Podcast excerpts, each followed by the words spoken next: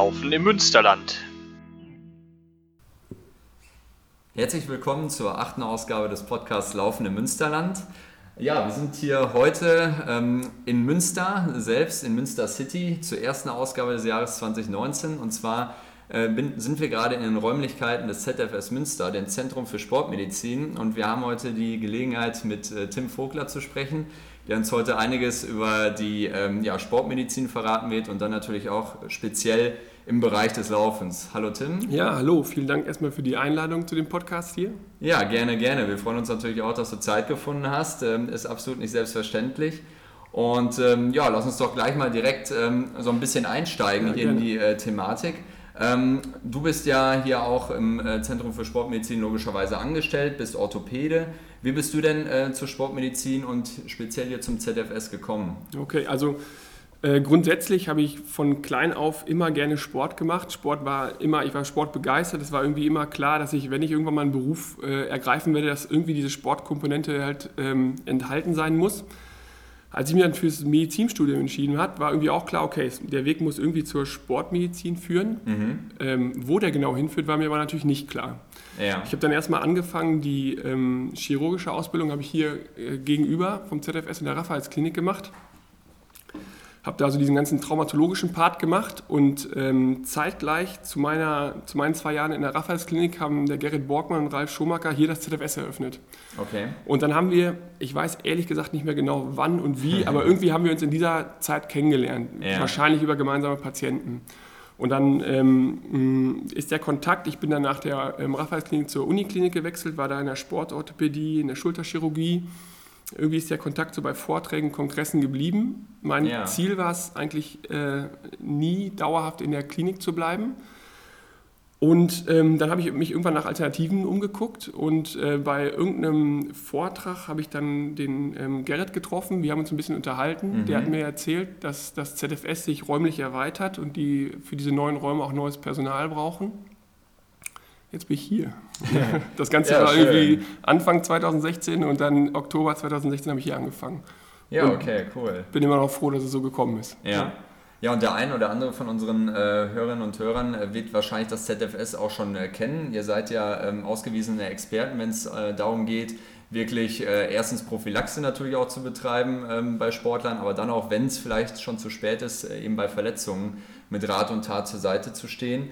Ähm, Jetzt ist es ja so, dass häufig bei Läufern wirklich ähm, eine Diagnose gestellt wird, die sich rund um den Bereich der Sehnen äh, irgendwie drehen. Ja, absolut. Ähm, was äh, würdest du denn aus deiner Sicht sagen, wenn man so an Patellasehne, Achillessehne denkt, das hat vielleicht schon mal der eine oder andere gehabt, was charakterisiert denn äh, solche Verletzungen und äh, wie, wie kann man damit umgehen? Ja, also äh, grundsätzlich ist es so, bei diesen ganzen Sehnenverletzungen, dass irgendwie so ein Ungleichgewicht besteht zwischen der Belastbarkeit der Struktur, also der Sehne, und der zugeführten Belastung. Mhm. Und ähm, die Sehne ist zwischen Muskel und Knochen geschaltet, muss also die Kraft, die im Muskel erzeugt wird, auf den Knochen überzeugen, um, äh, übertragen, um eine ja. ähm, Bewegung zu erzeugen. Mhm. Und der Muskel ist eine aktive Struktur, die gut durchblutet ist, stoffwechselaktiv ist. Die Sehne ist eine passive Struktur, die einen relativ reduzierten Stoffwechsel hat. Das führt dazu, dass diese Überlastungserscheinungen die Sehne betreffen, weil die Monate braucht, um sich an eine Belastung äh, zu adaptieren, der Muskel ja. nur Wochen. Und ich äh, trainiere oft nach der Muskelkraft, die ich habe. Ja.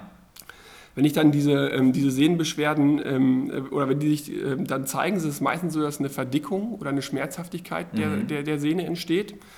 Ähm, die, die Formen sind relativ unterschiedlich. Also es kann sein, einige berichten, die stehen morgens auf, zum Beispiel beim Fersensporn oder Achillessehne, ja. laufen los, haben Steifigkeitsgefühl, haben, haben Schmerzen und brauchen erstmal ein paar Schritte, um überhaupt in, in Gang zu kommen können das aber weglaufen. So, das ist ja. eine, eine Form. Eine andere Form kann sein, dass ich ähm, im Alltag gut zurechtkomme. Ich gehe auf meine Laufstrecke, laufe, die ersten Kilometer gehen ganz gut und irgendwann baut sich das so allmählich auf mhm. und ich muss die Belastung abbrechen. Okay.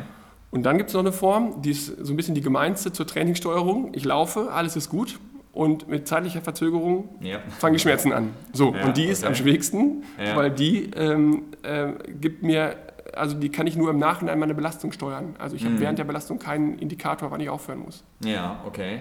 Und ähm, nochmal so kurz, ähm, wo, wo finde ich die einzelnen Sehnen? Patellasehne ist, Ja. ähm, ähm, ja, sag's einfach mal. Ja, genau, also- Achillessehne, Ja, Patellasehne. genau, denken. wenn ich, wenn ich hinten an die, an die ähm, Hacke fasse so, Ja. und dann, dann spüre ich da dieses, dieses Bündel der Achillessehne sozusagen ganz gut Mhm. unter, meiner, ähm, äh, unter meiner Hand. Und wenn, ich, äh, wenn man so eine Verdickung der Achillessehne hat, dann fährt man die einfach so ein bisschen nach oben Ja. und wird relativ schnell auf 1 bis 1,5 Zentimetern so einen lokal äh, schmerzhaften Punkt finden.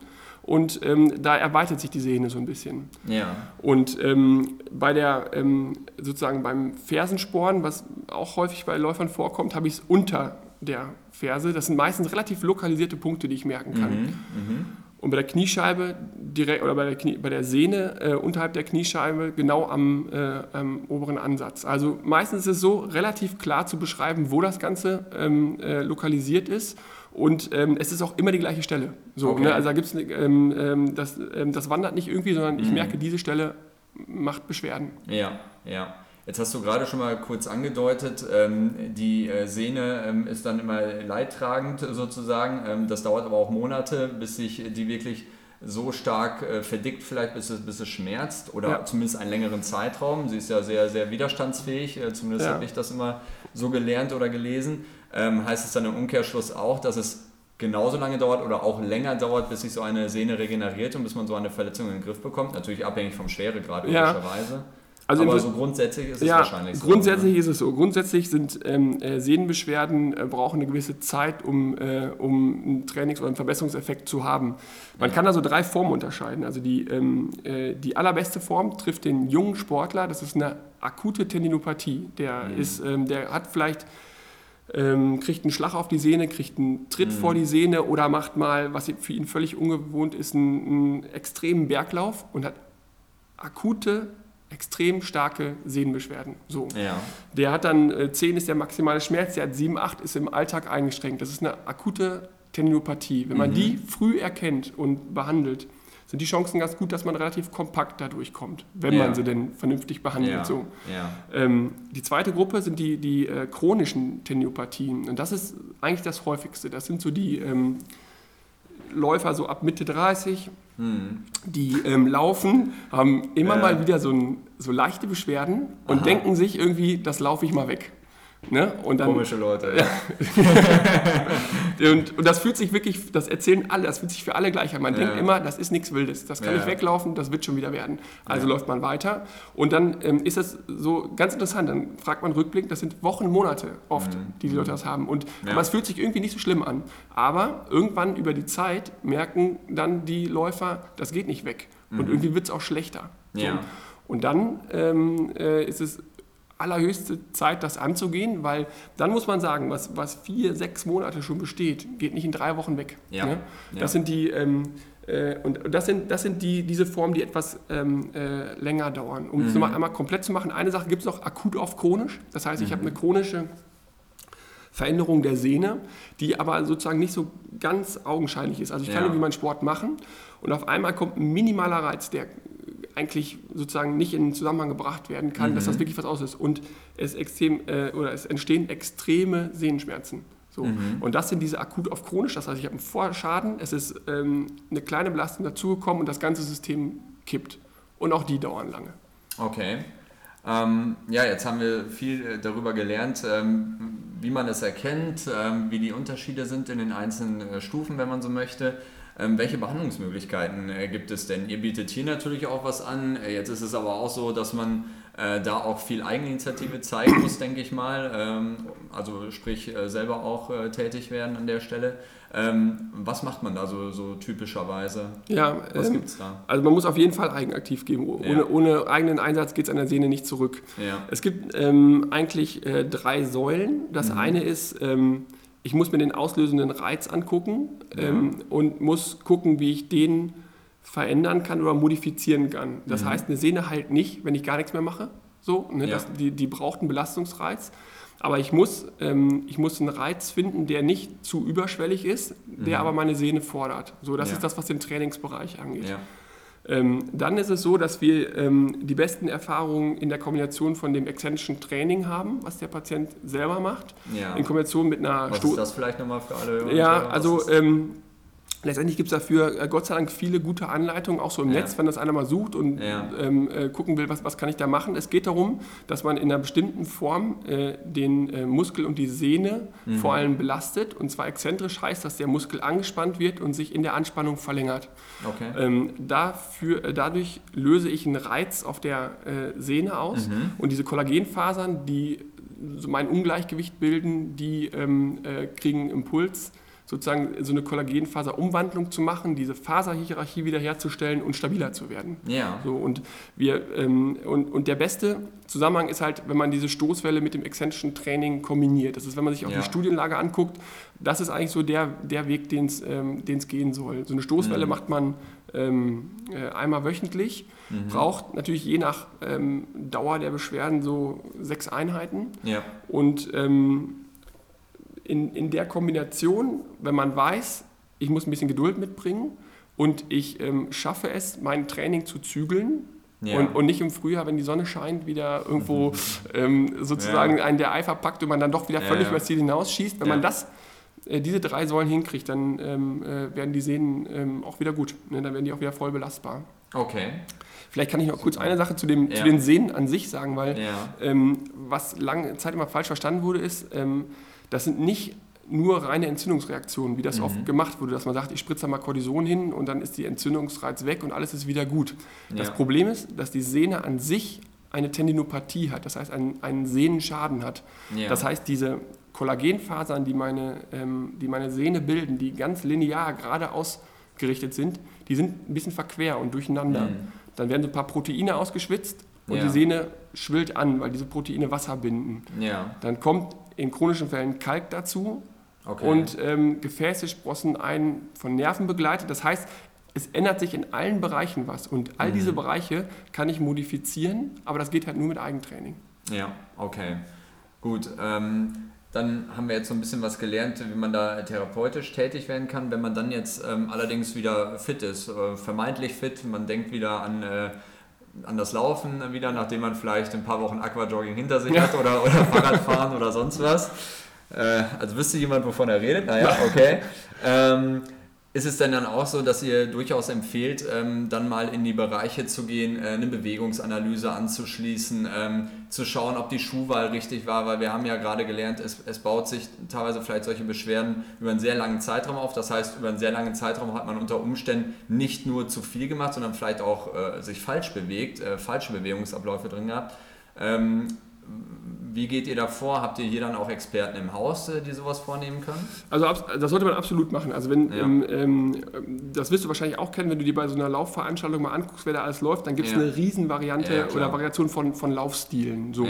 Und wenn jetzt irgendwie einer abends drei Kilometer läuft, um zu entspannen, dann soll er einfach laufen, wie der läuft, wenn der beschwerdefrei ist. Ja. Wenn man jetzt aber sagt, das ist meine Hauptsportart, ich mache das ja. ambitioniert und ich mhm. entwickle Beschwerden, so, ne, dann ist das, ähm, und man gerade diese, diese chronischen Sehnenbeschwerden irgendwie hat, dann ist das zwingend notwendig, sich einmal den Laufstil anzugucken. Ja. Ne? Ähm, sich einmal die Beinachse anzugucken, mhm. äh, zu gucken, wie setzt, der, wie setzt der Fuß auf, was können wir irgendwie oder welche Bereiche können wir irgendwie optimieren im Laufrhythmus, in der Lauftechnik. Das machen ganz viele unsere Physio Physiotherapeuten. Also das ist ein wichtiger Bestandteil dieser, ja. dieser Behandlung. Das gehört zu dem ganzen Bereich Trainingsmodifikation. Ne? Das heißt Laufstrecke, ähm, äh, ähm, äh, Lauftechnik, ähm, äh, ähm, Abläufe, Bewegungsabläufe, das muss sich alles angeguckt werden. Und mhm. zu den Schuhen ist das so. Ähm, das ist auch sehr individuell. Grundsätzlich gibt es ja da wie in der Mode, gab es ja verschiedene ja. Episoden, wo immer ja. bestimmte Schuhe sozusagen so ähm, äh, propagiert wurden. Äh, letztendlich ist es so, man, ähm, das ist höchst individuell, aber ich glaube, mhm. das kennt jeder Läufer, dass so ein Schuhwechsel extreme Veränderungen bewirken kann. Ja. So, ne? Und ähm, im Moment würden wir so ganz, wenn man es naja, für den Durchschnitt oder ganz allgemein sagt, ist es eher ein Neutralschuhlaufen mit nicht zu hoher Sprengung hinten. Mhm. Okay, super. Ähm, ja, dann ähm, kommen wir dann mal zu, zu den nächsten äh, Punkten, nachdem wir so über diesen ähm, akute, über diese akuten Behandlungsmethoden ähm, hinweg sind. Also was macht man, äh, wenn es wirklich schon passiert ist, äh, hin zu der Frage, wie kann man denn überhaupt äh, schon vorbeugend äh, tätig werden? Also dass man möglichst äh, so etwas natürlich nicht bekommt, was ja jedem nur zu wünschen ist. Ähm, also was ähm, seht ihr da so ähm, an erster Stelle, sei es Kräftigungsübung, regelmäßiges Dehnen, Stretchen und äh, was machen solche Dinge dann mit dem Körper und mit den Muskeln und den Sehnen? Ja, okay, also ähm, eins der Hauptprobleme ist, dass der Läufer einfach nur laufen will. So, ja. der, ähm, ähm, das ist die Passion und das will man machen. Aber wenn man über, auf, über eine gewisse Kilometerzahl in der Woche läuft oder das äh, auf, auf einem gewissen Level macht, äh, bleibt es nicht aus, dass man Ausgleichstraining macht. So. Mhm. Und ähm, äh, das heißt, man muss Core-Stability-Übungen machen, man muss irgendwie Beinachsentraining machen, man muss ein bisschen ähm, die ähm, Hüftabduktoren mal also im, im, im Krafttraining fordern. Mhm. Das, das brauche ich alles, um eine gute Basis zu schaffen, um dann ähm, äh, wirklich beim, beim, beim Laufen nicht so in Überlastungsschäden ähm, äh, zu kommen. Ja. Das Thema ähm, Dehnen ist ein total mhm. großes Thema und ja. ähm, da gibt es, glaube ich, auch, ähm, da, oder ich, ich, erwarte, dass sich da immer mal wieder von Zeit zu Zeit so einen gewissen Wandel ergeben wird. Mhm. Wir hatten das eben schon mal kurz angesprochen, die, ähm, die Studienlage zum Dehnen ist ähm, äh, ist so, dass ähm, man bei Ballsportarten weiß, dass denen eine gewisse Verletzungsprävention hat. Interessanterweise beim Laufsport ist das nicht nachgewiesen. So, mhm. äh, es gibt Studien, die gucken, ähm, regeneriere ich schneller, wenn ich dehne. Ähm, da steht, ähm, nee, tue ich nicht. Ne? Mhm. Habe ich weniger Muskelverletzungen? Nee, habe ich nicht. Habe ich weniger Muskelkater? Habe ich nicht.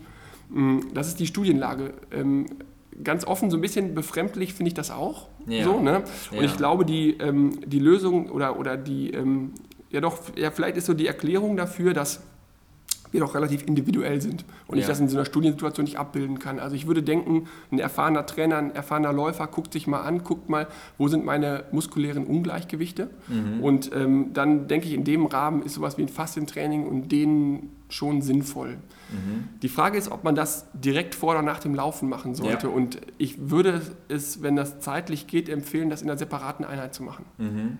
Weil man weiß wiederum durch äh, durch auch wieder so eine, so eine, äh, kleine Studienlage, die zeigt, dass sogar, dass manchmal sich häuft die Verletzung, wenn man sich direkt vor dem äh, Laufen dehnt. Ja, also, also das, das habe ich auch oft gehört, dass es eher nach dem Laufen helfen soll als vor dem Laufen, zumal äh, der Läufer ja an sich kein Schnellkrafttyp ist. Genau. Erst ja. einmal und äh, dort nach meinem leinhaften Verständnis, dass denen dann auch weniger Sinn macht, als ja, beispielsweise bei so Ballsport an explosiven Bewegungen, auch genau. Sprintern oder so höchstwahrscheinlich.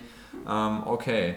Äh, jetzt hast du gerade schon gesagt, Faszientraining, ist das ähm, gleichzusetzen oder ist eine Art des Faszientrainings sozusagen die Black Roll zu benutzen und dann äh, wirklich diese, diese Oberschenkelmuskulatur wieder glatt zu bügeln äh, und so weiter? Ja, äh, ja ist genau. das eine Form davon? Ja, genau. Das ist eine Form davon. Das würde ich wirklich, das würde ich wirklich separat vom, vom, ja, vom, ähm, vom, vom mhm. Laufen gestalten. Ne? Und ähm, so wenn man sich ähm, überlegt, wenn man sich so Leute, die vielleicht viel sitzen, äh, beruflich, wenn man sich die anguckt, ja. dann sieht man schon so eine Verkürzung der, der Hamstrings hinten, der hinteren Oberschenkel, das ist was Häufiges. Ne? Ja. Und deshalb ist das für mein Verständnis schon vernünftig, mhm. so ein gewisses Faszientraining ähm, äh, zu machen. Mit der Black Row muss man so ein bisschen auf, also ich finde die super, ja. aber viele gehen doch sehr ambitioniert ran. Ne? Und ähm, da muss man vielleicht so ein bisschen gucken, dass man da das Maß hält, vielleicht erstmal so vorsichtig, äh, vorsichtig anfängt und ähm, vielleicht nicht, ähm, und erstmal so ein bisschen das auf den Körper Körper wirken lässt. Ja. Und mal gucken, was, was löse ich damit eigentlich aus. Ja.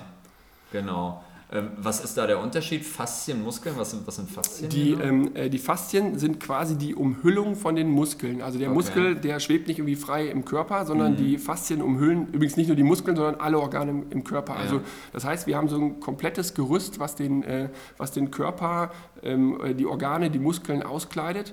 Und das sind die Faszien. Und das ist so ein bisschen so ein, so ein, in der Medizin ja jetzt so ein bisschen so ein ähm, so ein sehr populäres Thema geworden. Ja. Und ähm, das kommt, glaube ich, daher, dass es ganz, ganz, ganz lange Zeit äh, stiefmütterlich behandelt wurde. Mm, mm. Ähm, dass man das überhaupt nicht beachtet hat und irgendwie gedacht hat, das ist irgendwie nur so ein Füllgewebe, das kann eigentlich weg. So, das ja. muss nur, hat, hat, nur so einen stützenden Effekt. Und das stimmt ja. nicht. Äh, wir haben viele Rezeptoren da drin.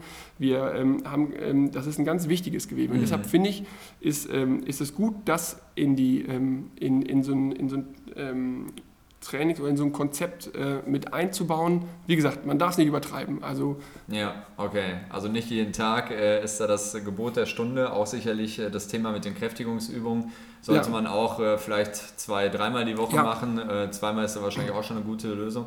Was ich ganz wichtig finde, was Läufer häufig vergessen, äh, wenn sie noch nicht so erfahren sind oder vielleicht auch gerade erst anfangen, dass auch ähm, eine Oberkörpermuskulatur nicht vernachlässigt werden darf. Äh, zumal es ja dann auch immer darum geht, äh, eine Ganzkörperstabilität einigermaßen ja, absolut. Äh, zu haben den Sachen. Stichwort äh, Core-Training ähm, genau. und ähm, ja, genau. Ja. Okay, super. Ähm, Ja, das Thema Regeneration ist jetzt gerade immer schon so ein bisschen ähm, eingestreut worden ja. äh, zwischendurch. Ähm, sicherlich ist das auch ähm, davon abhängig, ähm, wie mein Trainingszustand ist. Bin ich gerade Anfänger? Bin ich äh, jemand mit zehn Jahren Lauferfahrung, der im Jahr einen Marathon oder zwei Marathons läuft? Äh, das heißt, da ist der Körper wahrscheinlich ganz anders an die Belastung äh, gewohnt. Ähm, aber gibt es da eine Faustformel oder kann man wirklich sagen, dass es komplett individuell, äh, welche Regeneration ein Körper benötigt? Ja, das ist ähm, in der Tat relativ individuell, aber mhm. es wird äh, mit zunehmendem Alter, da sind wir wieder bei Mitte 30 ungefähr, ja, wird es ähm, ja. äh, wichtiger oder wird es ja. äh, ein wichtiger Bestandteil. So, Also das heißt, ähm, ich, kann, ähm, ich kann diese ähm, Trainingsspitzen oder so nicht mehr so abpuffern wie 15 Jahre vorher, sondern ähm, äh, die, ähm, die Pause bringt mich im Endeffekt voran. Mhm. So, also das heißt, ich muss mir diese Zeit gönnen. Und okay. diese Zeit, wie groß die ist, das ist schon ein individueller Faktor, aber ich, mir muss bewusst sein, dass ich diesen, diesen Parameter mit einbauen muss in, in, in meine in meine Trainingsplanung. Ja, genau. Und das Thema Regeneration, ist das dann wirklich mit Couch relaxen oder kann man das auch durchaus aktiv gestalten? Ja. Also, dass man eine Runde Rad fährt. Äh, ja, genau. Generell, es ist sowieso so, ne? wenn, man, wenn man sozusagen mehr als Läufer mal äh, Schwimmen, Radfahren, irgendwie so Ausgleichssportarten, ne? andere ja. Belastungsformen, äh, irgendwo so ein bisschen ähm, äh, andere, anderes Anforderungsprofil ähm, mittrainiert, hilft super. Ja. ja. Ist ganz, eigentlich sollte das auch fast jeder machen. Okay, okay, super.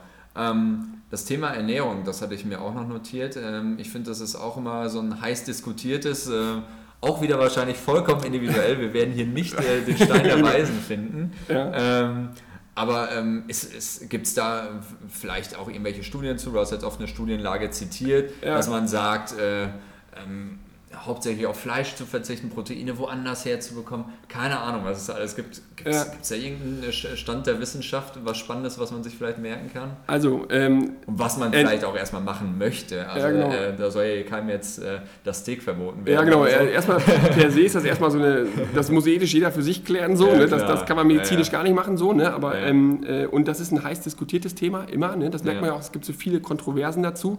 Wenn man das mal so ganz allgemein hält, ne? also was macht mich eigentlich satt? Ne? Wann, wann, bin ich satt? Ich mhm. bin satt, wenn ich äh, eine gewisse Magenwanddehnung erreicht habe oder mhm. wenn mein Eiweißgehalt ähm, gesättigt ist, sozusagen. Mhm. Ich bin äh, mein Sättigungsgefühl ist unabhängig von der zugeführten ähm, Kalorienmenge. Also das ist okay. völlig. Das heißt, wenn man es mal ganz allgemein hält, ich muss mir irgendwie gut möglichst unverarbeitete Nahrungsmittel zu mir nehmen, muss für mich entscheiden, ob ich den Eiweißanteil über, äh, ähm, über ähm, pflanzliche Anteile, über tierische äh, Anteile nehme. Ja. Diese viel verarbeiteten Kohlenhydrate soll ich in Maßen zu mir nehmen. Ja. Gerne kalorienfreie Getränke ja. und soll irgendwie gucken, dass ich, äh, dass ich diese Magenfüllung mit, mit, mit guten Lebensmitteln sozusagen erreiche. Ja, und ich okay. glaube, wenn man so eine ganz allgemeine Formel nimmt, ist es das. Ja. Ne? Und wie ich das dann sozusagen für mich persönlich äh, ähm, sozusagen gestalte, das, das muss jeder irgendwie auch außerhalb des Medizinischen für sich quasi entscheiden. Ja, genau. Ja, ich denke, viele Hörerinnen und Hörer haben sicherlich auch schon ähm, ganz, ganz viele Erfahrungen gemacht, äh, sei es äh, ärztetechnisch mit Diagnostiken, mit Ratschlägen äh, zur Trainingssteuerung, äh, mit äh, Ernährung und so weiter. Ich glaube, da ist es wirklich äh, ein langer und steiniger Weg, da das Passende für sich herauszufinden und äh, ist ja auch gar nicht der Anspruch dieses Gesprächs hier überhaupt äh, was Allgemeingültiges herauszufinden, weil das ist super schwierig. Ähm, aber ich glaube, da haben wir jetzt schon sehr viele gute ähm, Ansätze und ähm, ja, Leitfäden gehört. Ähm, schlussendlich ähm, ist es bei uns immer so, ähm, dass wir auch noch unsere Gäste danach fragen, äh, wenn sie laufend hier im Münsterland unterwegs sind, was ja. denn so ihre Lieblingsstrecken hier sind. Ja. Ähm, wenn du äh, mal laufend unterwegs bist, gehen wir davon aus, dass du auch äh, Läufer bist in deiner Freizeit, dass du hin und wieder auch mal auf den Strecken unterwegs bist. Aasee, Promenade kommt jetzt bestimmt, mal gucken. Nee, äh, bei mir ist es viel einfacher. Die Laufstrecke beginnt bei mir vor der Haustür ah, okay. und die führt äh, über die Felder, die da in der Umgebung ja. sind, ist äh, gar nicht so super lang, das sind so sechs Kilometer. Ja. Und ist äh, genau, ich bin der Läufer, der mal, wenn mal irgendwie viel los war und der einfach nur. Zum Runterkommen. Genau, einfach nur mal kurz so eine Runde laufen will und okay. genau. Und die geht sofort vor der Haustür los. Ja, sehr cool. Ja, super, Tim. Dann herzlichen Dank für das Gespräch. Ja, sehr und gerne. Ähm, hoffen wir mal, dass die ähm, Zuhörerinnen und Zuhörer hier was mitnehmen konnten. Äh, falls ihr mehr Infos ähm, zum ZFS Münster haben wollt, dann natürlich gibt es auch eine Website. Wir werden auch den Instagram-Account, ich glaube, den gibt es auch. Gibt es auch, ja, von der Physioabteilung. Ja. Ähm, ZFS-münster.de, da findet ihr dann weitere Infos und ähm, ja, vielen Dank dir und ähm, bis zum nächsten Mal. Dann in sieben oder acht Wochen sprechen wir uns wieder. Ja, super, danke, ich habe zu danken. Ciao. Ciao.